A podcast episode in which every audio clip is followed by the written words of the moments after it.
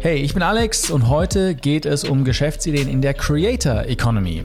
Die Creator Economy ist ziemlich groß, mehr als dreimal so groß wie Musikstreaming und gefühlt jeder will gerade ein Influencer oder eben ein Creator werden. Zu diesem Thema wollte ich schon lange eine Folge machen und habe mir deshalb eine absolute Expertin eingeladen. Es ist Victoria Weber. Sie hat einen Podcast und einen Newsletter, der heißt Creator Way und der setzt sich mit den besten Hacks, Tipps und Tricks auseinander, wie Menschen heute als Creator im Internet Geld verdienen können.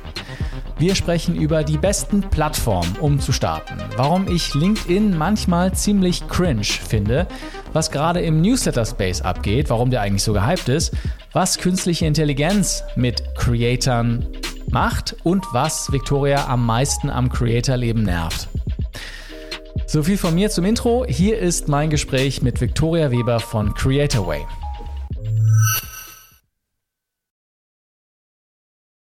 Victoria, herzlich willkommen bei Digital Optimisten. Danke, danke. Ich freue mich super hier zu sein. Ich freue mich, dass du da bist. Wo erreiche ich dich? In Kopenhagen, wo ich schon seit 2000 14 inzwischen. Ja, krass, das sind neun Jahre oder so. Da bin ich äh, schon in Kopenhagen festgepflanzt. Alright, Kopenhagen. Sag mal, ich habe mich zur Vorbereitung, habe ich auf deinem LinkedIn-Profil ein bisschen gestalkt und ich habe gesehen, dass du gerade fünf aktive Positionen hast. Ich zähle auf, ja. Du bist die Eigentümerin eines Schmucklabels. Du hast ein Kunstprint-Startup. Du hast eine Webagentur. Du hast ein Speaker-Business und du hast einen Podcast und einen Newsletter. Gib mir mal den Kontext dahinter. Wie sieht so ein Tag bei dir aus? Hat er auch 24 Stunden oder, oder geht er ein bisschen länger? Das ist eine sehr gute Frage, vor allem weil du mich gerade in einem Monat erwischst, wo ich äh, gefühlt den, äh, sagt man, kann man das auf Deutsch sagen, den busiesten Monat hatte, also einen ultra beschäftigten Monat, wo ich jetzt auch gemerkt habe, okay, Dezember und Januar wird jetzt erstmal stattfinden, dass äh, dass ich da wieder mal die Prozesse nachziehe und bestimmte Sachen mache, denn du hast ja schon richtig gesehen, äh, ich mache sehr viele verschiedene Sachen. Allerdings muss ich dazu auch sagen, äh, ich habe immer bestimmte Fokusgeschichten. Und das bedeutet, es könnte wahrscheinlich eine ganze Podcast-Folge für sich werden. Habe ich auch schon äh, an anderer Stelle gemacht, wie es dazu kam. Aber es ist so, dass aktiv gerade mein ähm, Hauptfokus liegt auf meinem Creator-Business. Das ist mhm. gerade unter meinem eigenen Namen, viktoriaweber.de. Da mache ich ähm, Online-Kurse, da habe ich ganz viele Speaker-Auftritte, was du auch eben schon gesagt hast. Da mache ich ähm, im Prinzip alles im Bereich Webdesign. Und da angegliedert quasi ist auch die Agentur und der Template-Shop. Das heißt, das gehört so unter ein Dach. Und daraus, weil die Zielgruppe dieser Website-Leute sehr in diese Richtung Creator inzwischen gegangen ist, hat sich dann auch Creator Way, wo wir auch nachher wahrscheinlich noch drüber reden werden, rausgebildet. Das heißt, das ist ein mein neuestes Ding sozusagen, was der Podcast und der Newsletter und so ein bisschen diese Medien äh, quasi Content-Geschichte ist für die Creator Economy und was ähm, also relativ gut zu dem anderen passt. Und die anderen Sachen, die du vorab gesagt hast, liegen bei mir gerade aktuell gar nicht im Fokus. Ich habe angefangen, als ich 23 war mit meinem ersten äh, Startup, was auch ein Online-Shop ist, der auch immer noch läuft und so weiter. Da habe ich aber gerade nicht den Fokus drauf. Und ähm, das ist wirklich so eine Story, da muss ich, glaube ich, zu weit ausholen. Aber ich habe auf jeden Fall ein paar Sachen, wo ich aber auch inzwischen dadurch, dass ich inzwischen mit auch einem kleinen Team arbeite und so weiter, auch gar in vielen Sachen teilweise nicht mehr involviert bin, was sehr nett ist. Und deswegen habe ich jetzt auch gerade wirklich Zeit, auf, auf wenige Sachen zu fokussieren. Und ich merke auch, was einem jeder sagt, dass es auch sehr hilfreich ist, wenn man dann genau weiß, in welche Bereiche man gerade seine Zeit steckt. Und meine Hauptzeit läuft gerade, wie gesagt, in das Creator-Business, wo ich selber diese Online-Kurse mache und als Webdesign slash Branding slash Online-Marketing Expertin auftauche und dann eben Creatorway, wo mein Name gar nicht so im Vordergrund steht, sondern wo der Fokus auf den Geschichten von anderen Leuten ist und wo du ja auch schon im Podcast dabei warst. Das stimmt, ja.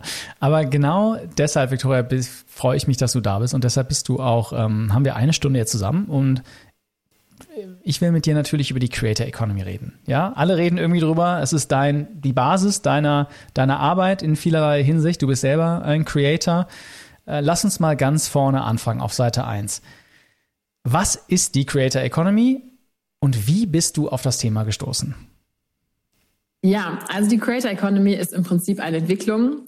Also ganz, ganz grob, was ist ein Creator, muss man, glaube ich, erstmal vorab sagen, weil Creator Economy ist ja im Prinzip ein zusammengesetzter Begriff. Und mhm. Creator wird heutzutage von vielen, auch vor allem Plattformen, so ein bisschen synonym verwendet für Influencer. Also Leute, die quasi mit Reichweite und Werbung Geld verdienen. Aber in meiner Definition und auch in der Definition dessen, was ich tue, ist ein Creator was viel breiteres. Also ein Influencer ist einer von, keine Ahnung, sagen wir mal 20 verschiedenen Arten, also eine Subkategorie. Creator ist aber jemand, der wirklich mit Content oder auch Ideen oder seiner Kreativität quasi online sich ausdrückt und im besten Fall auch damit Geld verdient. Und deswegen das Creator Economy, weil das heutzutage einfach unendlich große Möglichkeiten sind, wie man damit Geld verdienen kann. Und was so der typische Fall ist, ist, dass gerade auch Leute, die früher zum Beispiel nur Influencer waren, inzwischen eigene Marken, eigene Unternehmen komplett selber aufbauen. Was ein Unterschied ist zu äh, zum Beispiel Kollaboration oder so Merchandise oder sowas, dass man wirklich sagt, man baut was auf, was über sich selber hinausgeht. Und das ist so der Trend von den ganz Großen. Aber was ich auch ganz viel mit dem Podcast behandle, sind auch so die kleinen Geschichten, also klein im Sinne von, die jetzt nicht jeder kennt, wo Leute zum Beispiel sagen, ich bin jetzt vielleicht überhaupt nicht bei Instagram vertreten, aber ich habe einen sehr großen Podcast. Oder Leute, die sich ein Newsletter-Creator-Business aufbauen, wo man einfach eine riesen E-Mail-Liste hat, Tausende, Zehntausende von Leuten erreicht, aber gar nicht irgendwo in irgendwelchen Reels oder auf YouTube oder so rumhüpft. Also da gibt es ganz, ganz, ganz viele Wege. Es gibt die wildesten Geschichten und das ist das, was ich so ein bisschen in diesem Podcast aufgreife und den Service-Teil dazu machen wir auch in diesem Newsletter. Also für diese Zielgruppe Leute, die sich so ein quasi digitales Business aufbauen mit relativ kleiner Manpower sozusagen, also mhm. ganz oft Solopreneure für die ist das so ein bisschen der, der, die Spielwiese sozusagen. Ja, ist ein tolles Feld.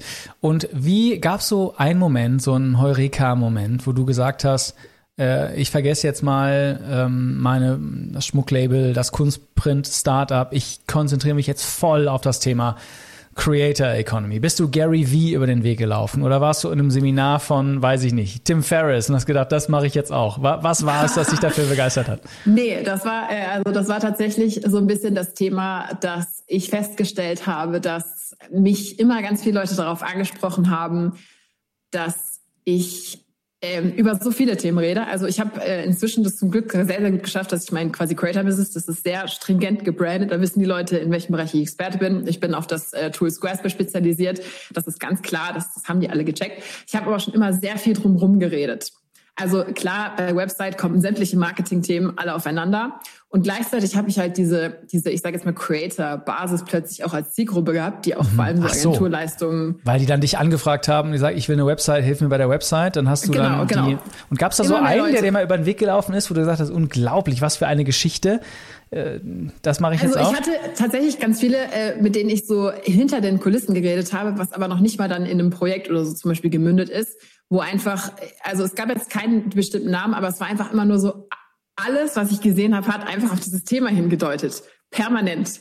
Das heißt, es gab im Prinzip keinen einen Moment, sondern es gab immer so, das hat Puzzleteil noch dazu gepasst, das Puzzleteil hat dazu gepasst, das Puzzleteil hat dazu gepasst.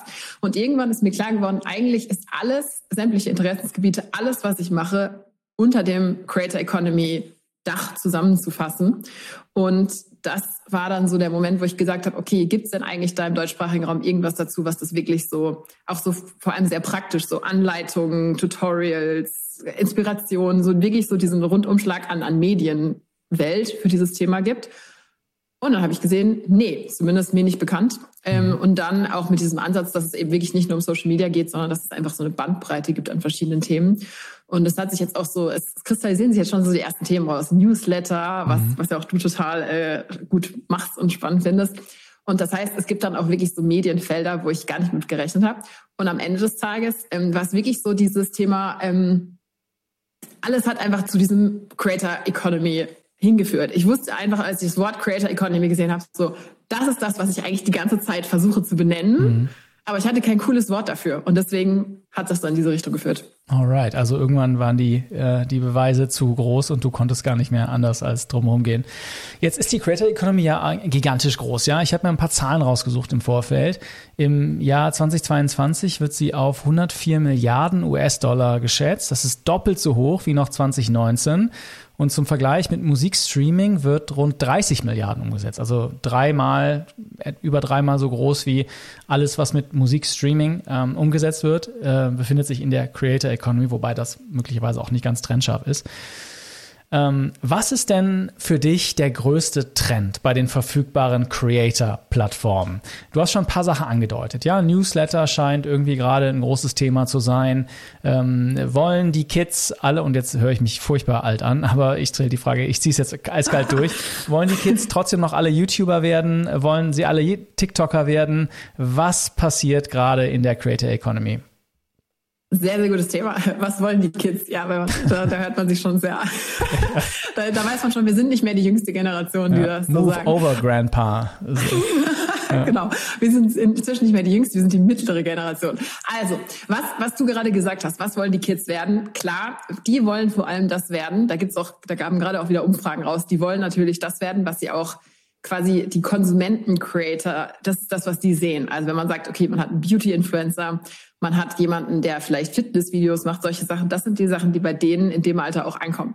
Weil natürlich gibt's da jetzt auch nicht äh, verschiedene tausend Themen, aber es gibt tatsächlich immer mehr. Und ähm, das, das muss jetzt ein bisschen anteasern, das kommt auch nachher noch auf meinen, bei meinen äh, Geschäftsideen. Aber ich glaube, es gibt auch einen wachsenden, sehr, sehr großen Markt für B2B-Leute. Also mhm. Leute, die sich im Businessfeld bewegen, die quasi auch schon ein bisschen erwachsener sind und die dann in diesem Umfeld Content machen. Und das ist ein riesen wachsender Markt, vor allem auch im deutschsprachigen Raum, weil die allermeisten denken halt, okay, ich mache sowas und dann mache ich halt das, was nahe liegt. Essen, Schönheit, Mode, vielleicht auch noch so ein bisschen Technik, aber hauptsächlich so vielleicht Produkte auspacken oder sowas.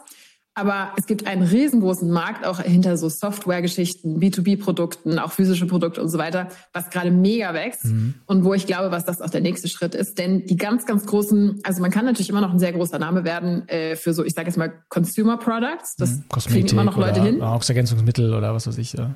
Genau, mhm. genau. Sowas kriegen immer noch Leute hin. Aber äh, meiner Meinung nach ist das Einfachere und auch das ähm, lukrativere teilweise, wenn man nicht nur die Monsterreichweite hat, ähm, auf solche B2B-Geschichten zu gehen, also Business to mhm. Business und so in diese Creator-Schiene reinzugehen. Und da entwickelt sich gerade sehr viel. Vielleicht, Oma, da, ich darf ich da kurz doppelklicken drauf, weil es ist ein ganz mhm. spannender Gedanke. Ist dann LinkedIn die Plattform, die dann noch wahnsinnig viel Potenzial hat? Ja, wollte ich gerade sagen. Das ist lustig, weil ich habe gerade eine Folge dazu aufgenommen, wo ich auch gesagt habe, dass äh, auch tatsächlich, also erstens LinkedIn und alle, alles, wo beruflicher Kontext stattfindet, ist ja auch teilweise bei, bei Instagram und inzwischen auch bei TikTok so, also alle so in diesen Sphären. Aber LinkedIn ist natürlich rein beruflicher Content, mhm. sagen manche nein, aber ist im Prinzip der, der Fokus. Und das ist wirklich so eine, so eine Geschichte, wo man auch immer mehr sieht, dass auch zum Beispiel Leute sowohl für ihre eigenen Sachen als auch für andere zum Beispiel werben oder auch einfach nur Content machen. Also die sind dann einfach LinkedIn-Creator.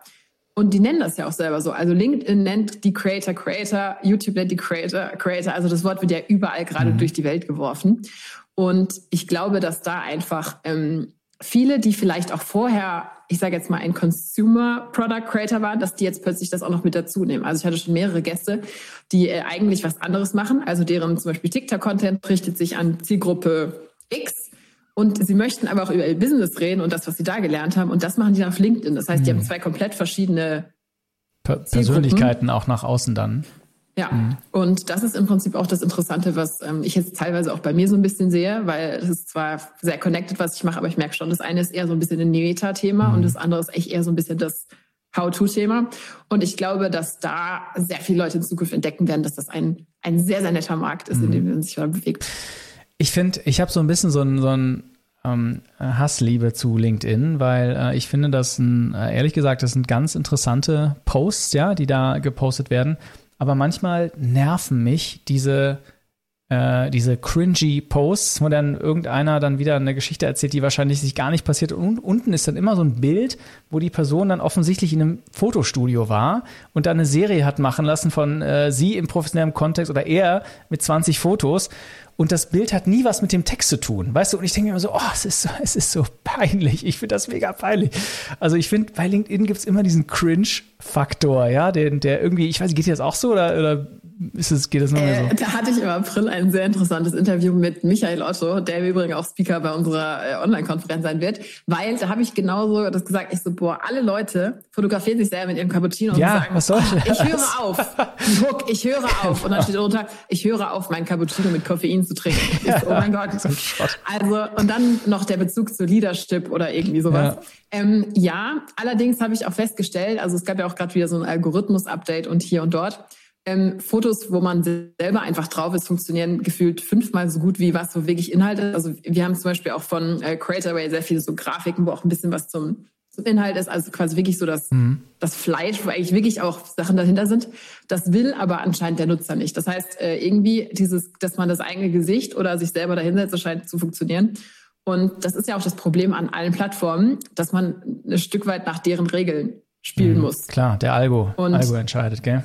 Der Algo, genau. Mhm. Und das führt mich auch schon direkt zum nächsten Punkt, weil du auch eben meintest, so Creator Economy. Der große Riesentrend, den ich halt total sehe, ist eben, dass man, dass die Leute einfach auch keinen Bock haben ähm, und versuchen, sich von diesen Algorithmen und Tools zu befreien. Und Newsletter ist ja eigentlich einer der größten und einfachsten Wege, sich von diesem Algorithmus zu befreien, weil im E-Mail-Postfach gibt es eigentlich nur die Zustellbarkeitsrate und vielleicht noch Spam, was entscheidet, wer durchkommt. Aber mhm. ansonsten ist man da wirklich, also ich weiß, ich weiß nicht, wie es bei dir ist, aber also da kann man schon über 50 Prozent locker der Leute erreichen, die man, die man da so, so anspricht. Und das ist, glaube ich, einer der größten Trends. Und da gibt es auch einige äh, E-Mail-Startups, die da groß äh, dazu Sachen machen. Und das ist wirklich so ein Teil, dieses sich unabhängig machen von Algorithmen oder auch, dass man auf mehrere Plattformen geht und wirklich versucht, die Sachen ähm, machen, weil viele haben sich so ein bisschen daran verbrannt, dass man gesagt hat, ich bin der große Creator auf Plattform X. Und Plattform X, also oh nein, Plattform X gibt's ja jetzt sogar wirklich, das mhm. ist Twitter. Stimmt. Also auf ja. Plattform Y, mhm. Plattform Y, welche auch immer das sei, Platzhalter. Und da ist dann irgendwas Blödes passiert. Und dann merkt man so, huch, ich habe eigentlich gar kein Business, sondern ich habe einen großen Account auf der Basis eines Unternehmens, was mir jederzeit den Saft abdrehen kann. Und das ist für mich kein Creator-Business, weil das ist halt einfach nicht nachhaltig. Und deswegen ist halt gerade der allergrößte Trend, wie ich den sehe, so wie kann ich was bauen, was ein wirkliches Business ist, was unabhängig ist von irgendwelchen Likes und solchen Geschichten. Und da gibt es natürlich alle möglichen Varianten, wo sich Leute zum Beispiel dann E-Commerce-Business aufbauen, auch durch E-Mail-Listen gepusht. Dann gibt es Varianten, wo man sich digitale Produkte und sowas aufbaut. Aber ganz, ganz viele machen inzwischen richtig E-Mail, E-Mail, E-Mail. Mhm. Ja, also das ist interessant, ja, weil also ich meine, da, da haben wir, teilen wir auch beide eine, eine große gemeinsame, ähm, äh, ja, sagen wir mal, Fokus. Wir machen ja beide einen Newsletter. Ähm, das stimmt, ne? Ähm, man baut ja Social Media immer auf geliehenem Land und bei einer E-Mail-Liste hast du eben ehesten noch die Chance, dann das Land sozusagen zu besitzen, auf dem du dann dein Haus baust. Ähm, ist das, also was war da zwar, also was ich so mitbekomme, ist, dass 2023 ein enormer Boom beim Newsletter äh, Newsletter Creator war. Siehst du das auch so? Und wie, wie entwickelt sich das, das gerade? Also ich glaube, in den USA war das riesengroß. Ich gucke auch natürlich immer so ein bisschen, was da gerade so abgeht. Also da sind gerade halt gefühlt jeder jetzt irgendwie das, den Newsletter. Ich glaube, dass im deutschsprachigen Raum das noch lange, lange, lange nicht nachgezogen hat. Das heißt, äh, wie ganz oft drei bis fünf Jahre hinterher. Mhm. Das heißt, ähm, auch selber, wenn ich mal so gucke, was ich so abonniere, ich gucke immer so Gibt es irgendwelche coolen deutschen Newsletter, auch gerade so im Marketing, Business-Bereich und so weiter? Und das wirklich echt wenig. Zumindest das, was mir bekannt ist, was auch vielleicht die Marketingkraft hat, zu mir vorzudringen. Mhm. Es kann ja auch sein, dass es viel gibt, was ich nicht kenne. Und ich glaube, dass zwar schon viel darüber geredet wird, aber die Umsetzung im deutschsprachigen Raum noch überhaupt nicht stattgefunden hat. Also auf größerer Ebene. Von daher glaube ich, dass da super viel Luft ist. Mhm.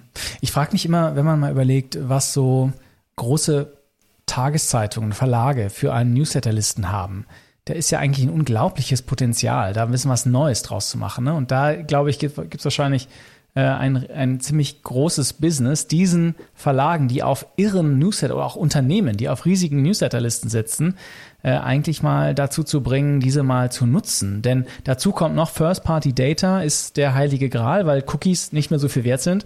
Das heißt, eigentlich äh, ist da eigentlich auch ein Beratungsbusiness, was äh, oder mehrere Beratungsbusinesses, die da eigentlich ähm, eine Berechtigung haben. Mhm. Ich hatte tatsächlich ein Interview mit ähm, Lennart Schneider genau zu diesem Thema. Der macht nämlich genau sowas mit Beratung. Und da haben wir auch darüber gefachsimpelt, dass es irre ist, dass viele das noch so als Zweitkanal sehen, wo man dann zum Beispiel als, als äh, Tageszeitung oder so, man die Leute dann immer noch versucht, irgendwo anders hinzuschicken. Und das, was in den USA schon total stattfindet auf relativ breiter Fläche, ist, dass der Newsletter selber das Produkt mhm. ist. Also die Zeitung ist in dem Newsletter schon eingepackt. Man muss gar nirgends anders mehr hingehen. Und der Content ist da drin. Und das muss aber nicht nur für News sein. Das kann eigentlich auch für sämtliche anderen Sachen sein. Und was halt noch so bei den typischen Marketing-Leuten so festhängt, ist dieses, okay, ich muss aber äh, quasi Werbung, also Newsletter ist Werbung, statt den Newsletter wirklich als eigenes Produkt zu sehen und wo dann halt quasi vielleicht durch Werbung finanziert wird oder durch eigene Produktwerbung finanziert wird, aber dass der Newsletter wirklich wie so ein fast schon journalistisches Medium verwendet wird. Das ist, glaube ich, so eine Sache, die noch nicht so ganz angekommen ist. Ja. Kurzer Werbebreak. 100 Millionen Euro Umsatz mit gedruckten Postern. 30 Millionen Euro von Investoren für einen Handwerkerstellenmarkt. 800 Millionen Euro Verkaufspreis für ein Startup, das Batterien für Busse baut. Was ich sagen will, ist, du weißt nie, welche Geschäftsidee am Ende voll ins Schwarze trifft. Du hörst diesen Podcast, also weiß ich, dass du entweder schon ein Gründer bist oder darüber nachdenkst, was zu gründen. Und wenn du diesen Tick mehr Inspiration brauchst, um die für dich passende Geschäftsidee zu finden, dann geh auf digitaloptimisten.de slash quiz und mach das einminütige Quiz, um eine Geschäftsidee aus unserer Datenbank zu finden. Oder du scrollst gleich durch unsere Datenbank auf digitaleoptimisten.de und findest da eine von 60 plus Ideen, die wir direkt von den besten Gründerinnen und Investoren Deutschlands haben und klaust eine Idee. Das war die Werbung. Zurück zur Folge. Lass uns jetzt mal auf ein anderes Thema gehen. Wir haben es schon ein bisschen angesprochen, nämlich Monetarisierung der Creator Economy. Früher oder immer noch groß natürlich Werbung, ja, wenn Kim Kardashian dann irgendwie Pepsi Zero in die Kamera hält oder so, äh, da wird immer, noch sehr, wird immer noch sehr viel Geld gezahlt. Aber da gibt es natürlich noch viel mehr. Und meine Frage, ich lass uns mal von einem anderen Winkel uns da nähern. Wie viel wie sehr haben so die Exzesse der letzten Jahre der Creator Economy geschadet? Ich gebe dir mal ein Beispiel. Äh, NFTs zum Beispiel, ja, wurden extrem von Influencern gepusht oder irgendwelche Bitcoins oder sowas, ja, die, die wurden dann so gedumpt und dann äh, haben die die alle verkauft. Das oder auch, es gab auch eigene, ähm, Logan Paul hat so ein paar ähm, Themen auf den, äh, irgendwie Spiele auf den Markt gebracht in NFTs, die dann am Ende nichts gebracht haben. Aber auch sowas wie echte Produkte, so Brattee oder Dirty, ich glaube, die Versuche verursachen einen riesigen Hype, aber so richtig lange scheinen sie nicht erfolgreich zu sein, ja. Also gibt es da auch so einen Backlash mittlerweile für, an, für so Produkte, Monetarisierung von, von Creatoren? Also ich glaube, das ist jetzt keine Sache, die nur für die, jetzt sag ich mal, die Creator Economy äh, nur für sich gesehen ist, sondern ich glaube, das ist grundsätzlich überall, wo schnell ganz großes Wachstum ohne Substanz dahinter erreicht wird, da, dass das nicht nachhaltig ist. Das heißt, und das ist auch zum Beispiel einer der Gründe, warum ähm, in meinem Podcast wir ganz oft darüber reden, dass man sich eben auch diese unsichtbaren Kanäle aufbaut und langsam und so weiter. Die allermeisten Leute, die ich zumindest kenne oder von ich gehört habe, die wirklich auch mittel- und langfristig erfolgreich sind, das sind nicht die, die über Nacht so durch die Decke gegangen sind und die was kurz hochgejagt haben und dann, also man erinnere sich an die Dotcom-Blase, da waren wir ja noch äh, ganz klein, da waren wir die Kids. Äh, aber das, das war ja auch, da gab es keine Creator, aber da wurde auch Hype erzeugt und dann ist alles zusammengebrochen, weil da einfach kein Fundament war. Und deswegen glaube ich, das ist nichts Neues und die Leute wissen, also ich weiß nicht, ob man daraus jetzt immer lernt und so, aber eigentlich, dass, dass Sachen, die schnell durch die Decke gehen, ohne dass wirklich was da als Fundament drunter gebaut ist, dass das langfristig nichts wird, ist, glaube ich, ist, glaube ich, klar. Und klar, es gibt immer so ein paar einzelne Erfolgsgeschichten. Aber die allermeisten Leute, die sowas aufbauen, was dann auch wirklich lang ist, wenn man da mal hinter die Kulissen guckt, da sind Jahre vorher in irgendwelche Subarbeiten geflossen, dass die das so aufgebaut haben. Und man sieht die dann halt in den letzten Metern sozusagen und denkt, die haben das innerhalb von ein paar Tagen irgendwie hochgezogen. Das habe ich hinter den Kulissen gesehen, stimmt im Prinzip nie. Und bei allen, wo es wirklich so ganz schnell und ganz durch die Decke ging, da ist ganz oft einfach auch nicht viel äh, Potenzial für langfristige Erfolge dahinter. Hm, okay. Was macht eigentlich künstliche Intelligenz mit der Creator Economy? Es gibt ja schon erste Creator, die komplett mit Generative AI erzeugt werden. Äh, auch die Anzahl an Posts, also ich kann ja sagen, ähm, wir bei Digital Optimisten, wir machen mittlerweile 30 Minuten die Woche, dauert es, glaube ich, die Social Media Posts zu produzieren und dann pusten wir es raus, einmal am Tag. Also es hat kaum mehr Aufwand, den das erzeugt. Ja, also deshalb einer, äh, glaube ich, gibt es ja immer mehr Leute, die da reindrängen ähm, was, wie denkst du darüber? Ist das cool? Ja, ist das eine coole Sache, dass wir da noch mehr Content, noch kreativeren Content produzieren können? Oder äh, ertrinken wir jetzt noch viel mehr in einem See von Creatoren und Wannabe-Creatoren? Mhm. Das ist eine sehr gute Frage. Es ist tatsächlich auch ein Thema, wo ich jetzt noch nicht so die super Antworten gefunden habe, weil ich mich selber damit total beschäftige, inwiefern das auch einfach alles zu so einem Einheitsbrei verschwimmen lässt. Ich glaube, dass je mehr so Masse und, und einfach produzierbar ist, desto mehr suchen die Leute dann natürlich auch so nach den Sachen, die vielleicht auch ein bisschen äh, besonderer sind im Sinne von menschlich, dass da irgendwas schon mit an Arbeit reingeflossen sein muss, was, wo die Leute merken, so, okay, das ist nichts, was jetzt irgendwie einfach irgendjemand erzeugen könnte, sowohl von der Persönlichkeit her als auch vielleicht von dem, wie es gemacht ist. Aber ich habe noch nicht so die abschließende Antwort auf die Frage gefunden, weil ich glaube, dass es einerseits natürlich ein super gutes Tool ist, um, um also ich benutze auch sehr viel AI für alles Mögliche. Was denn? Hast du Lieblingstools? Sorry, musst du gleich erzählen. Mach erstmal deinen Gedanken fertig. Ja. nee, alles gut. Ich kann die Lieblingstools beantworten. Ähm, ich, wir, also ich habe jetzt noch keine Tools, die ich super gut empfehlen kann, aber wir testen, wir machen gerade eine riesen Testwelle mit allem Möglichen. Also zum Beispiel für diese Snippets, was du, glaube ich, auch mhm. meintest, auf mhm. den, auf den Social Media Kanälen, da gibt's jetzt super viele Tools, die rausgekommen sind, die Snippets machen. Allein das Tool, auf dem wir jetzt hier mhm. aufnehmen, ähm, Riverside, das kann ja auch schon das Video nehmen und macht da selber kleine Sachen mhm, draus. So und da, von der Sorte gibt's auch, äh, genau, TikToks. von der Sorte gibt's noch zehn weitere Alternativen. Und ich finde, es ist immer so ein bisschen, welche ist gerade die beste. Das heißt, dann guckt man sich den einen an, der schneidet die besseren Stellen raus, der andere macht die Texte ein bisschen schöner rein. Ich finde, die tun sich dann alle am Ende wenig. Man muss halt sich den besseren aussuchen. Aber ich mache gerade einen kompletten Rundumschlag von, was können wir eigentlich alles ähm, verbessern und was können wir selber machen. Und zum Beispiel bei den Snippets, was du gerade gesagt hast, AI, sind wir zum Beispiel gerade zurückgegangen, dass äh, eine ähm, Assistentin von mir, die wieder selber hm. macht, weil wir einfach so bestimmte Elemente da drin haben wollen, die diese Sachen gebrandeter und, und, und wertiger machen sollen als den typischen AI-Output sozusagen. Also so ein bisschen mehr in Richtung Qualität. Ob ich das jetzt weiter behalten werde, weiß ich nicht. Aber also ich bin da ganz, ganz viel gerade am Testen und deswegen bin ich super unsicher, wohin das führt. Aber ich glaube natürlich, wie bei allen Sachen, wo es zu viel gibt, da werden sich die Leute auch wieder so ein bisschen zurückziehen. Also wenn die Content-Welle irgendwann so wow, dann wird es irgendwelche Mechanismen geben, dass, dass, dass die Leute entweder da nicht mehr hingucken oder dass man die Leute halt wieder anders erreichen muss. Und das ist sowohl für Snippets so als auch für alle anderen Bereiche. Mein Ansatz auf Social Media ist Spray and Pray. Also ich mache da sehr wenig äh, Quantität zählt, weil ich weiß nie, es manchmal überrascht mich total. Äh, neulich hatten wir einen TikTok, das hatte ähm, knapp 100.000 Views und ich dachte mir so, was, ist, was war daran jetzt besonders? Ja, keine Ahnung. Ich, ich kann einfach nicht vorhersagen, was es ist und ich könnte auch gar nicht mit, mit äh, Qualität, glaube ich nicht, dass ich dazu beitragen könnte, dass ein Video mehr Views hat. Aber, und jetzt, ähm, äh, ich finde den Punkt, den du sagst, trotzdem äh, sehr interessant, weil äh, wenn, wenn jetzt alle dahin kommen, jeder Podcast jetzt anfängt, Social Media zu machen und dann auch noch Clips macht, natürlich wird man dann irgendwann, wird die Kurve dann eher in Richtung Qualität gehen, ja, weil wenn einer einfach rauspustet, das wird sicherlich nicht bringen. Wahrscheinlich ist es irgendwie dann die Qualität, die am Ende, die am Ende gewinnt. Und ich glaube noch vielleicht eine zweite Sache, die ich erwarte, ist, wenn jetzt jeder Creator werden kann, also ich fange mal anders an. Es gibt das Pareto-Prinzip, das sagt, dass man 80 äh, Prozent der Fortschritte in 20 Prozent der Zeit macht. Genau. So, also dass man, dass man am Anfang immer die größten Fortschritte macht.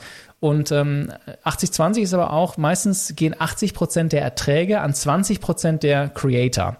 Ja, ähm, all die, die besonders groß sind. Meistens ist das, wenn man sich jetzt Substack anguckt oder Podcast, da ist das noch ungleicher verteilt, also 90-10 oder 95-5. Also 95 Prozent der Umsätze gehen an 5 Prozent der Creator. Und ich glaube, dass durch AI überraschenderweise, obwohl es eigentlich dazu führt, dass mehr Leute äh, Podcasts produzieren können, Social Media machen können, dass man noch mehr auf die bekannten Gesichter geht. Also ein Mr. Beast wird noch größer und der nächste Mr. Beast wird nicht so einfach ähm, äh, entstehen eben weil die Leute in diesem See aus Geräuschen am Ende da zu den Personen gehen, die sie schon kennen und die größer machen. Das sind so zwei von meinen Gedanken zum Thema AI und ich bin sehr gespannt, was da auf uns zukommt. Hm, da kann ich noch kurz drauf eingehen, weil ich habe vor kurzem einen Artikel gelesen, da ging es auch darum, das war Englisch, ich glaube von Simon Ovens, das ist so einer, der hat einen Medien-Newsletter, äh, wo es darum ging, wird es eine Mittelklasse geben oder gibt es eine Creator-Mittelklasse mhm. oder gibt es nur dieses wie bei allen großen äh, Monopolen, wo, wo wirklich so ein paar.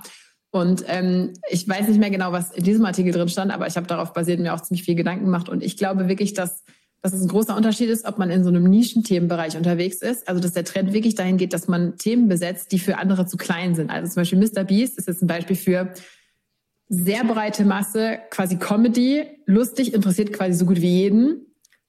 Ja, mhm. in solchen Bereichen stimme ich dir komplett zu. Da gibt's halt dann die Big Names und so weiter. Aber es gibt ja auch die ganzen kleinen Unterthemen. Also ich habe vor kurzem jemanden interviewt, Jose Mola, der macht nur Brot als Thema. Brot. Brot. Und zwar nicht backen und nicht kochen, sondern Nische mhm. Brot. Das heißt, innerhalb von Backen hat er sich dann Brot ausgesucht. Und also, das heißt, da kann niemand mithalten mit dieser Art von Content, die er macht, der zum Beispiel sagt, ich koche alles oder ich mache alles oder ich mache alles, was so ähm, vielleicht alles backen ist oder sowas, weil niemand wird jemals so gut in diesem Teilbereich werden wie er. Und das finde ich ist bei ganz vielen Geschichten, dass dieses ähm, und das habe ich zum Beispiel auch bei mir selber total beobachtet, was ich auch konsumiere und so weiter. Klar, es gibt so diese Publikumshits. Das ist ja auch bei Podcasts zum Beispiel so diese typischen, wie nennt man sie, Laber-Podcasts. Mhm. Und es gibt aber auch die Nischen-Fach-Podcasts, die dann vielleicht eine viel kleinere Zielgruppe ansprechen, die aber so passgenau sind, dass da im Prinzip keine Konkurrenz herrscht oder vielleicht ein oder zwei oder drei in diesem Bereich sind und dass da halt so die, die Zukunft liegt von allen, die halt jetzt nicht so die super Big Names sind. Das heißt, ja, ich glaube, in dem Publikumsbereich auf jeden Fall wird sich das so aussieben, dass da ein paar Top-Hits sind und alle anderen nicht. Aber ich glaube, im, im nischigeren Bereich ist da echt noch super viel Luft und es gibt auch einige Bereiche, wo ich persönlich Content vermisse, wo ich zum Beispiel sage, da komme ich aber gleich zum, zu den Geschäftsideen, äh, wo ich zum Beispiel sage, warum ist da keiner? Da ist viel Platz. Super, das ist ein Spoiler. Das hält die Leute am, am, am Weiterhören. Das finde ich gut. Du bist ein Profi, Victoria. Lass uns, äh, lass uns, lass uns noch ein bisschen äh, äh, über Creator Way sprechen. Denn ähm, ja, lass, äh, teil doch mal, also du, äh, da habe ich auch eine spannende Statistik gefunden, nämlich 16 Prozent der Gen Z sagt, sie würden Geld bezahlen, um ein Influencer zu werden. Ja, also ich, um Creator zu werden. Und das fand ich ganz interessant, weil das zeigt ja, dass da auch ein enormer Wunsch ist, ja, nicht nur das zu sein, sondern auch Geld dafür zu zahlen, einer zu werden, weil es doch so Anspruch, ansprechend ist. Ist es ein bisschen die Zielgruppe, die du erreichen willst? Also ich sag mal, diejenigen, die quasi, also ich sag mal, Influencer ist wirklich nur so ein kleiner Teilbereich von dem, was wir machen. Das heißt, wenn man Creator als äh, Synonym für Influencer sieht, würde ich sagen, ist nur ein Teil relevant davon. Was, was viel eher meine Zielgruppe ist, sind wirklich die Leute, die sagen, ich sehe Creator als was, das Wort klingt immer so komisch, aber holistischeres. Also wirklich, dass, dass ich den, den Content und dieses Creator-Tum sozusagen nehme, um was anderes dahinter anzuschieben. Das ist eigentlich so der Punkt. Und wenn es wirklich nur darum geht, ich möchte mein Leben damit verbringen, coole Videos zu machen und irgendwo rumzureisen, dann glaube ich, sind diese eher so ein bisschen enttäuscht. Es geht wirklich um diesen Business-Charakter. Also wie kann ich professioneller Creator werden und nicht nur diesen Lifestyle oder sowas zu haben. Und ich glaube, dass bei vielen, wenn du auch sagst, äh, jüngeren Leuten oder so, bin ich nicht sicher, inwiefern sich da Gedanken gemacht wurde, was da eigentlich dahinter steckt oder ob es einfach eher so dieser Lifestyle ist, den man sich wünscht will ich jetzt auch gar nicht so vorwegnehmen, kann ja sein, aber ich glaube, dass das, dass das Business auch viele am Ende so, oh, da steckt echt viel dahinter, auch gerade wenn man Influencer ist, Werbedeals, dann die ganzen Agentensachen, vielleicht auch eigene Produkte dann noch in, in Kollaboration und so weiter, da ist schon echt viel dahinter, was die meisten, glaube ich, gar nicht auf den ersten mhm. Blick sehen. Und wie wächst du da, also wie lässt du dein, dein, dein Newsletter und Podcast wachsen? Also, es gibt ähm, eine Sache, die mir sehr geholfen hat. Ich habe dadurch, dass ich mein äh, Personal Brand Business, also mein eigenes Creator Business, auch in diesem Online-Marketing-Bereich im weitesten Sinne bewegt, habe ich da schon eine relativ äh, gute Reichweite. Die sieht man zwar nicht, weil die nicht auf Instagram oder so ist, aber ich habe äh, im März zum ersten Mal auf meiner Website victoriaweber.de hat mir zum ersten Mal 20.000 monatliche Google-Klicks. Wow. Ähm, das ist jetzt gerade voll runtergegangen. Also im Sommer, ich glaube, es hat sich jetzt erstmal halt direkt halbiert oder so. Also das ist auch sehr fluide. Aber ich hatte diesen einen Monat, wo innerhalb von 30 Tagen ich so, yes, äh, einmal geschafft. Und das heißt, ich mache das sehr strategisch so, dass ich auch Leute in den relevanten, zum Beispiel Blogartikeln, Themenbereichen, wo auch was in diese Richtung geht, dass wir die da auch in diesen Podcast zum Beispiel holen. Der Podcast weist sehr deutlich auf den Newsletter hin. Der Newsletter weist wiederum sehr auf den Podcast hin. Ähm, und überall, wo, ähm, wo es geht, erwähne ich das natürlich auch. Und zusätzlich haben wir jetzt angefangen, Anzeigen zu schalten, also auf diesen Newsletter ganz mhm. gezielt. Und das funktioniert sehr, sehr gut bei Facebook und Instagram. Ah ja, okay. Da, wie machst du das? Also wie, äh, gib mal ein paar Tipps. Wie macht man also der erste Tipp ist, aufpassen, denn mir wurde erstmal direkt ein Account Aha. gesperrt. Das bedeutet, da habe ich auch schon in meinem Podcast drüber geredet, ich habe schon dadurch, dass ich ja verschiedene Sachen habe, hast ja am Anfang gesagt, haben wir mehrere Ad-Accounts bei Facebook. Und äh, man braucht immer einen persönlichen Account und da kann man auch verschiedene Ad-Accounts äh, drunter haben. Und der Creatorway Ad-Account wurde einfach mal gesperrt, obwohl der die Anzeigen liefen mega. Ich habe den Newsletter beworben und das hatte, glaube ich, eine 42 Prozent Conversion Rate. Auf deiner Website? Und ich so, Oder, wow, okay, ja. das ist nicht schlecht, ja. Ich mhm. so, läuft, super. Also alle, also 42 Prozent derer, die dieses Formular gesehen haben, haben sich mit Double Opt-in da mhm. angemeldet. Fand ich ziemlich cool. Ich wette, ohne Double Opt-in wären es wahrscheinlich 60, mhm. 70 Prozent gewesen. Das war wirklich äh, krass. Und dann irgendwann Nachricht, ja, das ist gesperrt. Und dann wurde auch gleichzeitig der Instagram-Account auch noch mitgesperrt, weil das alles mhm. connected war und da mussten wir quasi bei Null anfangen. Ach, das ist der Tipp, dass man sich vorher nochmal dezidierter beschäftigt, was jetzt gerade alles wie ist. Also ich bin mir bis heute keines, mhm. ich weiß bis heute nicht, was wirklich das Problem war, aber es, wenn man das wirklich so im großen Style machen möchte, muss man sich wahrscheinlich dann am Ende ähm, mit Leuten zusammentun, die im Notfall auch einen Draht dazu haben, weil ich konnte diesen Account da nicht mhm. wiederherstellen. Ähm, und dann fängt man halt von vorne an. Also unser Instagram-Account ist jetzt auch so süß wieder bei Null gestartet. Krass, haben die den einfach nicht mehr reaktiviert, ähm, sondern es war einfach vorbei. Das, das, nee, und das Gute ist aber, ich habe ja noch mehrere Accounts. Das heißt, die sind alle unbetroffen und das ist alles okay. Damit können wir jetzt weiterhin fröhlich Anzeigen ja schalten. Aber äh, ich war sehr froh, dass das so war. Und um diesen Instagram-Account war es halt einfach echt schade, weil der ist halt verknüpft und da war quasi, also wie kontaminiert mhm. sozusagen. Und ähm, das heißt, der Tipp wäre natürlich, wenn man da wirklich sagt, okay, ich will da richtig Volumen drauf haben, dass man sowas nicht haben sollte, weil es hat ungefähr sechs Wochen gebremst, weil ich die ganze Zeit auch versucht habe, in Kontakt zu kommen. Ich hatte dann nach sechs Wochen mal jemanden am Telefon äh, und das hat das ganze Ding total mhm. abgebremst, was davor richtig, richtig gut lief. Also wenn man weiß, man 42 Prozent der Leute melden sich an, man hat eine bestimmte Rate ähm, und die Leadpreise gehen langsam runter, wäre eigentlich theoretisch cool. Das ist halt jetzt ein bisschen dumm gelaufen. Ich hatte so einen ähnlichen Fall in einem anderen Account schon mal letztes Jahr, wo auch niemand wusste, was dann eigentlich war. Der wurde aber wieder entsperrt. Dieses Mal habe ich es leider mhm. nicht geschafft und der wird für immer gesperrt also. bleiben. Und das ist zum Beispiel auch direkt meine Warnung, äh, auch hier wieder ein Kanal, sich nicht drauf verlassen. Das heißt, auch deswegen ist es natürlich super sinnvoll, dass man auch zum Beispiel bei anderen Leuten auftaucht, also wie jetzt zum Beispiel hier oder auch bei anderen Leuten oder anderen Kanälen Werbung schaltet. Das ist, glaube ich, mhm. super relevant. Was ist denn das Wichtigste, wenn man einen Newsletter mit äh, Paid Social groß machen will? Ist es, ich gebe dir ein paar zur Auswahl, ist es das, äh, das Creative Copy, also das Bild, was man dann schaltet, auf was der Nutzer sieht? Ist es die Copy, also der Text, den man da schreibt? Ist es die Landingpage? Ähm, was ist es? Was, was hast du rausgefunden? Was, was macht es am effektivsten? Also ganz klar mhm. die Copy. Äh, nicht deiner, ganz klar mhm. das Creative, sorry, ganz klar das Creative. Nämlich, ich lasse gerade tatsächlich, das ist gerade ganz frisch, äh, zwei verschiedene Kampagnen auch mit den Newsletter laufen. Das eine sind so Memes, also so mhm, lustige wir auch, Bildchen. Ja. Wahrscheinlich haben wir das die gleichen Memes. Das, das, andere ist eher so was Ernstes. Und ähm, ich sehe jetzt gerade, dass die Memes jetzt die ernsten Sachen überholen. Davor sehr, sehr gut gelaufen Videos, also so hochkant TikTok-Style-Videos, wo man mhm. darauf hinweist. Ähm, alles, was unperfekt aussieht, da hatte ich gerade tatsächlich letzte Woche auch jemanden im Podcast als Spezialisten zu dem Thema, wo wir genau darüber geredet haben, wo er auch meinte, ja, einfach halt einen Text auf eine Farbe so voll dick geschrieben und sieht hässlich aus, aber sieht jeder, weil alles so fein getuned ist und wenn man dann einfach so in-your-face-Content macht, das werde ich als mhm. nächstes probieren. Und was aber wichtig ist, ist, dass das, was man textmäßig angesprochen hat und was da auch drin steht, auch auf dieser Landingpage dann genau eins zu eins ähm, wieder aufgenommen wird. Weil wenn man das Gefühl hat, man ist eigentlich woanders gelandet, als man dachte, ähm, da habe ich die Erfahrung gemacht, dann, dann, dann springen die Leute ab. Das heißt, man muss im Prinzip verstehen, ah ja, ich bin auf der richtigen Seite gelandet. Das ist genau das, wo ich draufgeklebt habe. Und wenn der, wenn die Diskrepanz zu hoch ist, dann ist man mhm. da wieder weg. Ja, also ich kann auch ein bisschen was erzählen. Also äh, ich habe auch ähm, ein bisschen Paid Ads und ich merke, da Memes funktionieren fantastisch. Ich habe einen so ein Meme, das darf man nicht gar nicht sagen, von The Rock. Ähm, ich fand den, also meine, meine, also meine Frau findet das sind so, nicht so witzig, aber die, die Cost per Acquisition sind gigantisch gut, ja. Also deshalb läuft das, diese Werbung immer weiter. Und ähm, ich habe jetzt mal probiert, äh, in den Geschäftsideen, in der Datenbank, die wir haben, da starten wir immer eigentlich mit einem interessanten Fakt, ein überraschender Fakt. Vielleicht ein bisschen so wie bei der Brand 1, falls du die kennst. Da gibt's immer so überraschende Fakten, ne? Irgendwie so die, ähm, also neulich, jetzt habe ich zum Beispiel ein, ähm, wie viel Prozent eigentlich aller Mittelstandsunternehmen keinen Nachfolger haben oder wie alt die sind, ja. Und das zeigt dann halt, Mensch, da ist eigentlich ein riesiges Potenzial, hier ähm, irgendwie unternehmerisch tätig zu werden. Und die waren aber zu schlau, glaube ich. Also ich glaube, die, die, oder, oder die versteht man nicht, sagen wir so. Also ich glaube nicht, dass, ja, vielleicht zu schlau ist, glaube ich, falsch, aber die, die versteht man einfach nicht auf den ersten Blick und dann scrollt man weiter. Die sind nicht Thumb-Stopping, ne? Und deshalb glaube ich, dass Memes oder so In-Your-Face-Sachen tatsächlich eher besser funktionieren können. Zumindest auch meine, meine Wahrnehmung. Und du machst das Ganze ja nicht alleine. Du hast ja schon mittlerweile schon ein richtiges Team um dich rum, oder?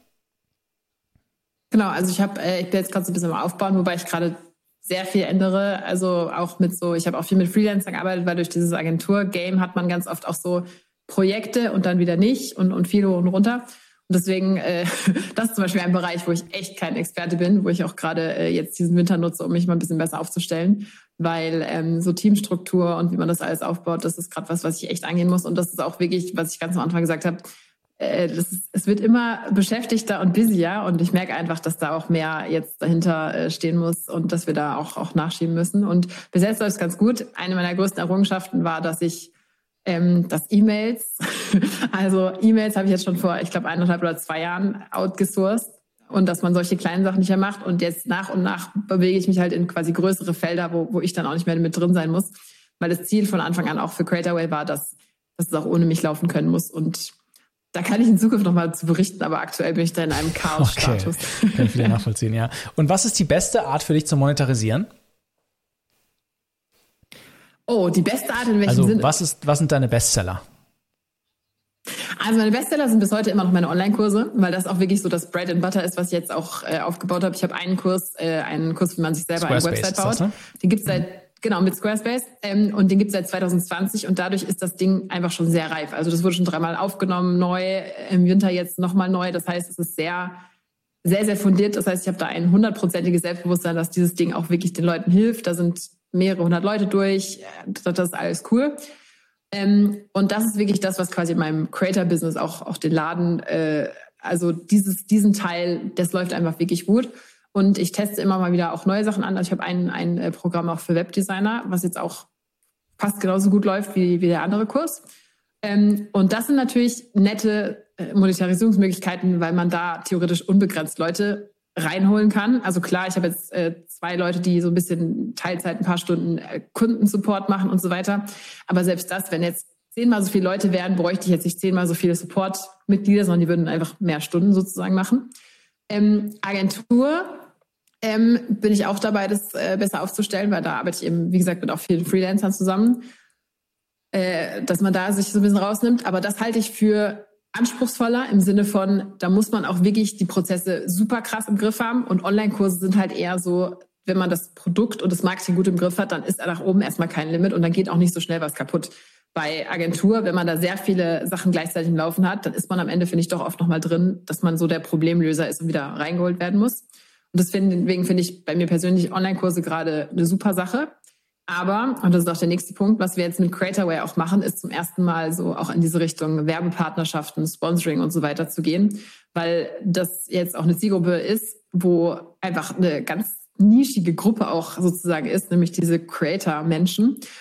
Und das ist jetzt so das nächste Ding, was ich mir näher angucke und wo wir jetzt auch schon so ein bisschen angefangen haben, eben auch wirklich so äh, Werbemodelle, quasi Reichweite, was auch sehr viel dann über Newsletter tatsächlich läuft oder auch teilweise über über LinkedIn mhm. oder den Podcast, wo dann auch wirklich Leute sich dafür interessieren, dort zu erscheinen als Werbepartner. Das hört sich alles immer so super an, ja. Gibt es auch Dinge, die, die total ätzend sind an dem, was du machst?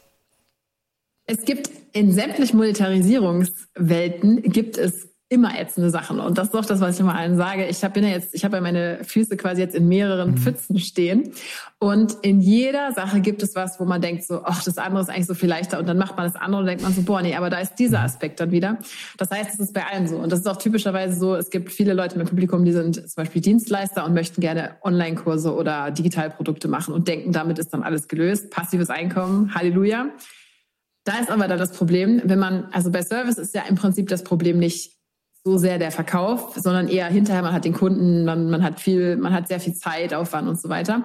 Bei Online-Kursen und digitalen Produkten ist, liegt eigentlich der Haupt, der hat die Hauptproblematik im Marketing. Das heißt, man muss eine viel höhere Welle schlagen, weil man natürlich nicht ein teures Produkt an eine Person verkauft, sondern man muss ein weniger teures Produkt an viele verkaufen. Das heißt, man muss viel krasseres Marketing betreiben, was viele Serviceleute mhm. unterschätzen.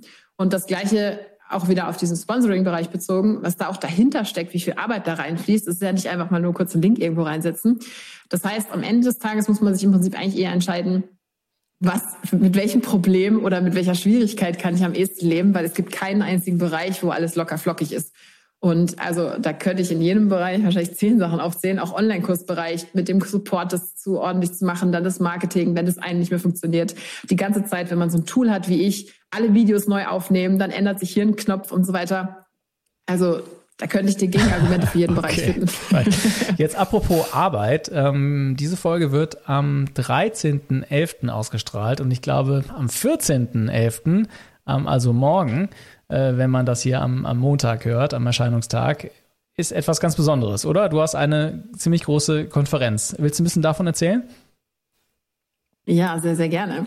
Genau, und das ist auch im Prinzip nahtlos, knüpft das an an das, was ich eben gesagt habe, nämlich, dass ähm, wir jetzt Formate testen, wo auch äh, Werbepartner mit dabei sind. Das heißt, wir haben jetzt ähm, Squarespace als ähm, Sponsor, als Hauptsponsor dabei und wir haben eine Konferenz auf die Beine gestellt, wo es auch, auch wirklich darum geht, so Content zu machen. Also das ist, äh, es gibt viele Online-Konferenzen, wo auch so ein ähm, also wo zum Beispiel Speaker auch Werbung für sich selber so im, also was so eigentlich der Hauptgedanke ist. Bei dieser Konferenz ist jetzt wirklich so das Ziel, diesen Namen Creatorway größer zu machen. Das heißt, wir wollen den Leuten zeigen, das ist richtig cooler Content und wir haben jetzt äh, zwei Tage lang alles voller krasser Speaker sozusagen, die dann darüber reden werden und hm. du bist auch dabei im Newsletter-Panel. Hey. Und ich glaube, dass das wirklich eine Sache ist, die die ich bis jetzt einfach mit dieser praktisch-taktischen Art für diese Zielgruppe noch nicht gesehen hatte. Und ich bin sehr gespannt, wie die Resonanz sein wird. Wir hoffen natürlich, dass es richtig cool wird. Das wird sich cool. morgen herausstellen. Ja, super. Ja, ich freue mich auch tatsächlich. Ich bin auch dabei. Ich freue mich auch sehr, dass ich da was erzählen kann. Ich hoffe, dass ich was Interessantes erzählen kann überhaupt, ja. Aber ähm, wir verlinken natürlich den, ähm, den, die Website äh, zur Creatorway äh, Online-Konferenz.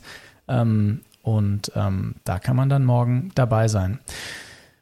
Victoria, wir dürfen uns nicht verquatschen. Wir haben natürlich auch noch ähm, Geschäftsideen. Ja, ich habe auch eine mitgebracht. Du hast schon eine vorweggenommen, so ein bisschen. Ja, das war die B2B-Idee. Äh, ähm, sollen wir mal anfangen? Äh, natürlich gebührt meinem Gast, ja, in dem Fall dir, die Ehre, die erste Geschäftsidee zu pitchen. Ich bin sehr gespannt. Du hast mir vorher gesagt, es spielt sich im Creator-Umfeld ab. Also right on topic. Ich bin gespannt. Was ist deine erste Geschäftsidee? Genau, die erste Idee ist eine, die ich dieses Jahr auch zum ersten Mal gehört hatte und worüber ich dann auch sehr erstaunt war, dass es eigentlich noch keiner auf die Idee gekommen ist und auch hier wieder im US-Raum äh, anscheinend schon größer oder auch in Kanada. Und das ist das Thema Wedding Content Creator. Oh.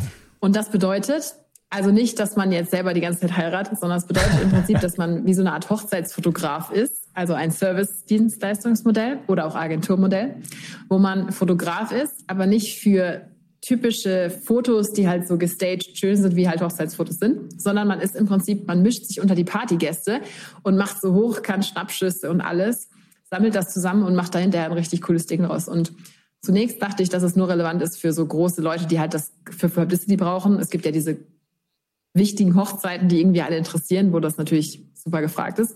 Aber es ist tatsächlich auch so, dass ähm, dass es anscheinend immer mehr Privatleute gibt, die das total spannend finden, weil man ja einfach diese Stimmung normalerweise nicht mitbekommt, wenn man einfach nur diese schönen Fotos bei Sonnenuntergang und mhm. so unter dem Ding, da weiß man ja gar nicht, wie war die Party, wie wurde gefeiert, was wurden für lustige Versprecher bei der Rede gehalten. Das, das ist ja normalerweise das, was nicht mehr mitkommt, außer man macht vielleicht so einen Videograf, aber selbst der kann nicht überall sein.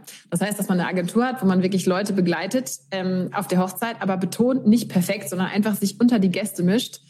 Ähm, ist wohl anscheinend ein richtig groß wachsendes Ding und äh, interessanterweise auch in unserem Blog, also ich habe darüber geschrieben, das wird jetzt die ganze Zeit gegoogelt. Mhm. Ich so, huch, äh, also natürlich nicht Riesenzahlen, aber im Verhältnis, das geht jetzt immer so stetig bergauf. Und ich so, okay, also da ist wirklich was dabei, wo man dann auch, wenn man so ein bisschen extrovertiert ist und sich freiwillig unter das Partyvolk gerne mischt, wo man da, glaube ich, richtig cool Also ist das so ein bisschen kann. so eine Mischung aus Embedded Journalism und ähm, Hochzeitsfotograf 2.0? Also ich, ich kenne das von einigen Hochz Besser hätte ich es nicht formulieren wir, können. Wir sind schon wach hier bei Digitaloptimisten, ist ja, ist ja klar. Ähm, ich, bei einigen Hochzeits, da gab es immer so kleine so Fujifilm-Kameras, die die auf die, die das äh, Brautpaar auf die, auf die Tische gelegt hat. Ich habe daran gedacht, weißt du, das, dann hat man am Ende so, so, so ein paar Schnappschüsse von diesen ganzen äh, Einwegkameras. Ein bisschen das, ähm, aber das halt noch ein bisschen professioneller. Ja, so, so, so kann man es zusammenfassen. Ja, und ich glaube auch die Aufbereitung ist hinterher noch der Punkt, weil es hat ja keiner Zeit am Ende, diese kleinen mhm. oder auch so Polaroids, wer digitalisiert die, dann schimmeln die irgendwo Stimmt. in so einem Album im Eck oder so. Wenn man das wirklich cool zusammenfasst oder man könnte sie theoretisch auch ein Video aus dem Ding dann drehen. Also da kann man alle möglichen Upsells sich überlegen, wie man dann so ein komplettes Paket aus sowas macht oder vielleicht auch das den, den Partygästen dann hinterher zukommen lässt oder zum Beispiel auch ein Service, dass man auch von den anderen Gästen deren Sachen mhm. einsammelt oder so. Und was natürlich auch so ein Trend ist, was glaube ich eher so ein Mikrotrend ist, aber ganz spannend, es gibt auch Leute, die sagen auf Hochzeiten inzwischen keine Handys Stimmt. dabei. Wir möchten, dass ja, ihr euch auf diesen Tag konzentriert. Dass man dann sagt, hey, es ist für alles gesorgt. Wir haben hier drei Wedding Creator, die machen alles. Ihr braucht keine Fotos machen. Geht einfach zu denen und macht mhm. mit denen lustige Sachen. Und dann hat man die Leute auch wieder so ein bisschen da, weil man kennt ja diese Bilder, wo man Fotos sieht von Leuten, die Fotos machen. Und das ist dann so ein bisschen... Mhm die sind ja auch, auch wieder die Richtung. Dreist zu sagen, ihr dürft euer Handy nicht mitbringen, wenn ihr auf unsere Hochzeit kommt. Ich weiß, ich denke gerade drüber nach, als du das erzählt. Ich würde sagen, wer den Alkohol zahlt, Echt, also ist ja schon, also ohne Kinder ist ja mittlerweile bei mir schon, schon, also zumindest eine große Herausforderung, kann ich noch verstehen, ja, das ändert wirklich die Party. Kein Handy, wow, das finde ich schon krass. Vielleicht darf man es in der Tasche nur auf, äh, auf Vibrationsmodus ja. haben, wenn es ein Notfall eingeht, aber man darf es nicht raus und fotografieren. Ja, das stimmt, Vielleicht kannst du damit leben. Aber das Interessante an der Idee ist, es gibt so ein paar Situationen äh, im Leben jedes Menschen, wo der das Gehirn ausgeschaltet ist, was Zahlungsbereitschaft angeht. Und Hochzeit ist definitiv einer davon. Ähm, da, das ist so krass, was da gezahlt wird. Ähm, also das finde ich ganz, ganz interessant. Und man, die sind, ist, ist ja, man ist ja immer auf der Suche nach dem nächsten Ding, ja, bei diesen Hochzeiten. Also dann gibt es irgendwie die Tradition, dann kommt das aus den USA rüber. Also was gibt es jetzt auch so? Ähm, das ist jetzt ein bisschen ein anderes Thema, aber äh, Gender Reveal Partys kommen jetzt auch nach, nach Deutschland, dass man, wenn, ne, kennst du vielleicht, wenn eine Frau oder wenn äh, Frau und Mann ähm, ein Kind bekommen, dass dann, wenn das Geschlecht des Kindes äh, feststeht, dass man da eine riesen Party macht. Ähm, Finde ich nicht schlecht. Cool. Soll ich dir eine, eine Idee auch pitchen? Äh, zwischendurch und dann kommt, kommt ja. deine zweite. Hau raus. Ähm, ich, du hast es mir, jetzt, wenn ich darüber nachdenke, du hast es mir ein bisschen äh, vorweggenommen. Aber ähm, ich zahlt ein bisschen, positiv formuliert, es zahlt ein bisschen darauf ein, was du gesagt hast. Ähm, ich habe mir überlegt, Mensch, es gibt genau das Problem, was du eben gesagt hast, ja. Also so viele Influencer da draußen, die, die können gerade nicht ihr Business aufbauen und die bauen auf ihrem, auf Social Media ihr ähm, äh, eigentlich auf geliehenem Land dann äh, ihr, ihr Business auf. Und meine Gedanke war, kann man das nicht, kann man das nicht nutzen und eine Agentur aufbauen, wo man sagt, hey, ich baue jetzt dir neue Einkommensströme auf. Also zum Beispiel ähm, alleine, wenn ich sagen würde, ich habe einen Influencer wie Mr. Beast oder irgendwie, keine Ahnung, Deutschland, einfach ein Top, die Top 10 deutschen Influencer und denen zu sagen, hey, liebe deutsche Influencer, ich baue dir einen Newsletter auf. Ja, und in dem Newsletter ähm, kannst du nicht nur neuen, neuen Shop auf, baue ich dir nicht nur einen neuen Shop auf, wo wir das dann deine Produkte verkaufen, sondern wir entwickeln auch zusammen ähm, Produkte oder wir machen irgendwie eine Community oder wir machen Online-Kurse oder so. Aber alles läuft ja eigentlich mit E-Mail-Adressen und über den Newsletter, eben weil du dann nicht mehr auf geliehenem Land unterwegs bist, sondern diese E-Mail-Adressen ja dann besitzt als First-Party-Data. Und ich dachte mir, wa warum macht das eigentlich keiner? Ja, also warum baut man da nicht eine Agentur auf, die genau das macht? Also die genau sagt, ich habe neulich äh, äh in den USA jemanden kennengelernt, ganz zufällig, auf einer Party, der macht das für Kanye West. Der hat dann früher für Kanye West, und irgendwann haben sie sich getrennt, äh, ähm, hat der ähm, mit Adidas auch verhandelt und hat denen dann sozusagen diese Produkte äh, aufgebaut. Ja, und ich dachte mir, Mensch, eigentlich muss es das doch auch in Deutschland geben für kleinere äh, für mittelgroße oder vielleicht sogar für große Influencer. Jetzt sagst du mir, Victoria, das gibt's alles schon längst. Also ich habe zwei Sachen dazu sagen. Also erstens, ich bekomme tatsächlich dadurch, dass ich mich jetzt in diesem Content-Feld bewege, auch schon Anfragen in die Richtung, ob hey. ich sowas machen könnte, ja. weil äh, aber ganz, ganz kleiner Rahmen, also jetzt mhm. noch nicht die ultimative Welle. Und die zweite Sache ist, dass ich glaube, dass viele von den typischen, ich sage jetzt mal Influencer-Agenturen sich auch in diese Richtung entwickeln werden. Und ich habe vorher über ähm, den Brotfluencer Jose Mola erzählt. Der hat mir im Interview zum Beispiel gesagt, dass er sich mit seiner ähm, Agentur zusammengetan hat. Die haben eine eigene GmbH gegründet und die ist jetzt quasi die GmbH, die den die E-Commerce aufbaut, die den Shop aufbaut, sowas. Das heißt, die haben dann eine neue Firma quasi gemacht für dieses ähm, für dieses Business, was jetzt da aufgebaut wird. Und da dachte ich mir so, oh, das ist ja ein super spannender Bereich. Das heißt, ich glaube, dass es schon existiert, aber ich glaube, dass sich noch keiner so dezidiert da in diese Richtung mhm. brandet. Alright. Ich glaube, das ist eher sowas, was hinter mhm. verschlossenen Türen passiert. Von daher, wenn du hier zuhörst und denkst, so, ja. dann mach das. Alright. Ähm, das war meine erste. Was ist deine zweite? Ja, meine zweite Idee, und ich meine, das B2B, mhm. das hatten wir schon, das zählt nicht mit, sondern äh, meine Idee, die habe ich ähm, auch schon mal vertont und ich finde sie nach wie vor mega spannend, ist, ich habe ähm, gelesen, ich hatte einen Artikel im Business Insider gelesen, das ist jetzt schon einige Wochen, Monate her, und da ging es darum, dass sich in, im vergangenen Jahr, entweder in den vergangenen Jahr oder Jahren, äh, innerhalb von einem Jahr, glaube ich, die Anzahl von Hunden und Katzen als Haustiere in Deutschland Was? verdoppelt hat.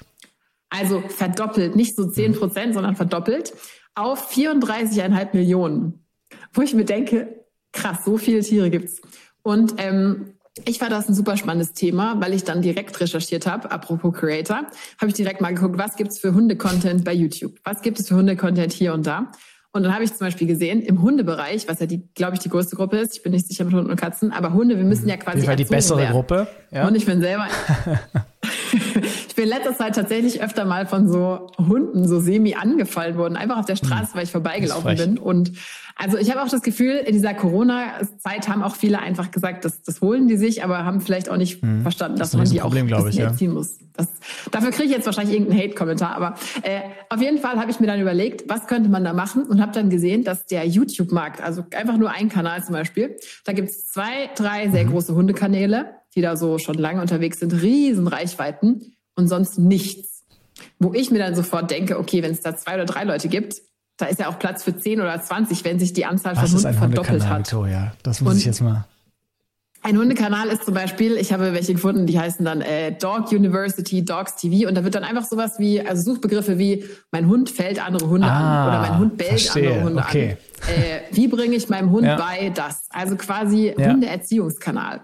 Und dann habe ich mir überlegt, das Gleiche kann man aber auch noch in sämtliche Richtungen machen. Also man könnte sagen, Hunde, äh, zum Beispiel Hunde auf Reisen. Mm. Riesenthema. Die besten Campingplätze für Hunde auf Reisen. Allein das ist Stark. wahrscheinlich schon eine Nische für sich, weil, äh, also solche Sachen. Also alles rund um dieses Hundethema. Und wie ich das machen würde, wäre, ich würde diesen Content aufbauen, aber schon mal so im Hinterkopf behalten, zu gucken, anzutesten, was für Produkte könnte man dahinter platzieren. Also zum Beispiel zu sagen, man macht diesen Hundecontent ähm, und dann zu gucken, Affiliate-Links, was kaufen die Leute am meisten? Sind es die Hundehalsbänder? Ist es das Sofa, Kissen für den Dackel, was auch immer? Ich kenne mich da nicht aus. Ähm, und dann zu überlegen, dass man hinterher langsam selber so ein E-Commerce-Business aufbaut, was genau solche Arten von Produkten macht, die mit diesem Content am besten stimmen. Also wenn man zum Beispiel sagt, Reise-Content für Hunde, dann vielleicht solche mhm. Tragetäschchen für Hunde oder Boxen, in denen sich Hunde im Flugzeug nicht so unwohl fühlen oder was auch immer dann eben daraus kommt. Und das muss man dann aber nicht so ins Leere posten, sondern man hat dann im Prinzip erst diesen Kanal aufgebaut und hat dann live diese Marktforschung und kann auch über sein eigenes Produkt reden. Und da dachte ich mir so, also wenn ich jetzt nicht schon so echt gut beschäftigt wäre, das wäre wirklich mal eine mhm. Sache, da würde ich einsteigen. Echt, also da, manchmal hat man ja so Ideen, da denkt man selber nach, warum mache ich das eigentlich nicht? Ja, das ist ich habe nicht so den, den Daumen für Hunde. Ich auch nicht. Ich habe halt keinen Hund. Aber das ist interessant. Also das finde ich wirklich, äh, als, du, als du angefangen hast zu erzählen, ich hatte auch mal so ein bisschen was recherchiert für eine Geschäftsidee und ich bin mal darauf gekommen, dass es auf YouTube Kanäle gibt mit Millionen von Views, die ähm, Menschen anmachen, die ihre, die arbeiten gehen und ihre Hunde zu Hause lassen. Also das sind einfach nur so Dinger, die laufen dann halt den ganzen Tag und die sind irgendwie entspannend für die Hunde oder so. Und ich weiß jetzt nicht, wie man sowas monetarisiert und wer da auch werben will, weil es sind ja Hunde, die es gucken. Ja, also es ist ja wirklich total bescheuert, da zu werben. Aber ähm, Millionen von Views. Und ich dachte mir, okay, keine Ahnung, falls sie da wirklich das monetarisieren, dann ist es natürlich sehr, äh, sehr dankbar, ne? Wobei das natürlich ein super uninteressantes Werbeumfeld ist, ja, wenn es nur Hunde sind, denn die haben kein, kein Geld. Ich möchte aber die genau. Leckerli-Marke, mein liebes Aber Herrchen. vielleicht ist meine, meine zweite Idee, die passt genau da rein. Wir haben uns, glaube ich, da ähnliche Gedanken gemacht. Ich habe mir auch drüber, ich habe auch drüber nachgedacht, was sind denn Nischen, Zielgruppen oder die noch nicht so crowded sind. Und meine Zielgruppe, und ich bin wirklich gespannt, was du dazu sagst, sind Golden Generation, Seniors, Menschen, die ähm, vielleicht am Ende ihrer beruflichen Laufbahn stehen, ja, ähm, oder aber auch, die sogar einen Tick älter sind als das, ja. Und ich glaube, der Markt für Pflege ist ein Markt, den ich nicht verstehe. Denn es gibt, äh, ich habe mal gesehen, die Angst davor, ins Altersheim zu gehen, ist größer als die Angst vor dem Tod für die überdurchschnittliche Anzahl an Menschen. Das heißt, es gibt ein echtes Bedürfnis danach, gesund zu sein, ja, ähm, äh, ähm, halt nicht externe Hilfe zu benötigen oder selbst wenn ich ins Altersheim nicht irgendwie Assisted Living äh, äh, mache, also irgendwie Unterstützung brauche, auch da ist, glaube ich, die, ähm, die Überforderung der dann Pflegenden, ne, der überwiegende Teil der Menschen geht halt nicht ins Pflegeheim, sondern wird zu Hause gepflegt, ähm, ist, da ist natürlich, stell mal vor, du pflegst jetzt deine Mutter oder deinen Vater, da ist die Überforderung ja gigantisch groß am Anfang. Ne? Also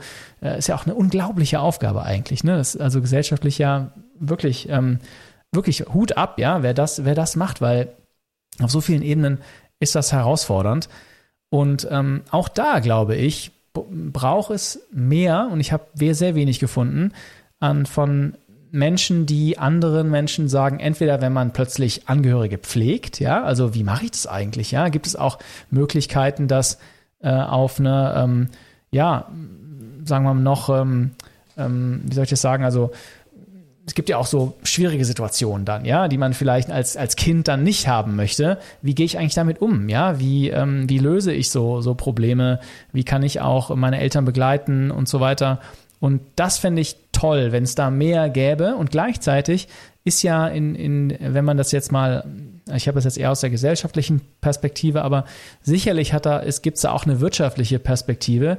Denn ähm, allein die Anzahl an Menschen, die jetzt in den Ruhestand geht, die irgendwann auch mal pflegebedürftig sein wird, wirkt ja wahnsinnig groß, zumindest in Deutschland. Ich meine, du sitzt in Kopenhagen, in Dänemark, vielleicht sieht es da anders aus. Aber auch da gibt es ja eigentlich kaum Wege für, äh, sagen wir mal, für Anbieter von, von Produkten da auch Aufmerksamkeit zu bekommen, ja, für, ähm, äh, für ihre Produkte. Also ich kann mir vorstellen, das ähm, ist äh, eine interessante äh, Möglichkeit, auch eine interessante Nische, für äh, die man mal als Social Media äh, ähm, mit, als Creator abdecken kann. Und vielleicht sogar, oder man macht es anders, man baut eine Agentur oder ein, ein Netzwerk an Influencern, die jeweils in diesem Bereich äh, unterwegs sind, ja, und äh, macht dann sozusagen den Link zwischen Business und Influencer, ähm, ähm, stellt man dann sozusagen her. Das ist meine zweite Idee. Richtig cool. Finde ich mega, vor allem, weil es ja auch wirklich Leuten extrem ich hilft. Ich glaube auch, ja. Also jetzt ein bisschen, enden wir ein bisschen on a, on a, on a uh, low note. Aber so, so ist es, ähm, so ist es halt. Naja, boah, haben wir aber richtig äh, abgeliefert hier mit vier Geschäftsideen. Da kann sich keiner beschweren. Ähm, genau, hat sich der Return Auf jeden Fall, ich glaube schon. Und hoffentlich, äh, der Thema dieses Podcasts ist ja Cloud, diese Geschäftsideen, aber dann muss der oder die Hörerin, die Ideen klaut, uns dann auch Bescheid sagen und sagen, wie es läuft, ob das wirklich so einfach ist oder so lukrativ, wie wir das hier darstellen. In jedem Fall, ähm, Victoria, kann ich sagen, vielen Dank für deine Zeit. Ja, es war ähm, wirklich spannend. Äh, will nochmal sagen, morgen ist die, also am Dienstag, wenn ihr das am Montag hört, ist die Creatorway-Konferenz. Da gibt es Tickets, die wir verlinken das äh, auf creatorway.de, glaube ich, kann man auch einfach surfen, da kriegt man es dann auch. Und ähm, ich kann auch allen den Newsletter ans Herz legen und deinen Podcast, da haben wir auch häufig von zitiert. Also da, das sind Möglichkeiten, dich zu erreichen. Habe ich was vergessen? Alles super, da schicke ich eh klar, super. alle Leute hin. Victor, hat mir großen Spaß gemacht. Vielen Dank. Danke, dass ich hier sein durfte. Ciao. Alright, das war mein Gespräch mit Victoria Weber von Creatorway. Ich hoffe, es hat dir gefallen und wenn dir überhaupt gefällt, was wir machen hier bei Digital Optimisten, dann findest du unter digitaloptimisten.de noch viel mehr Geschäftsideen. Mich erreichst du unter alexander@digitaloptimisten.de. Nächste Folge kommt nächsten Montag. Bis dann und bleib optimistisch.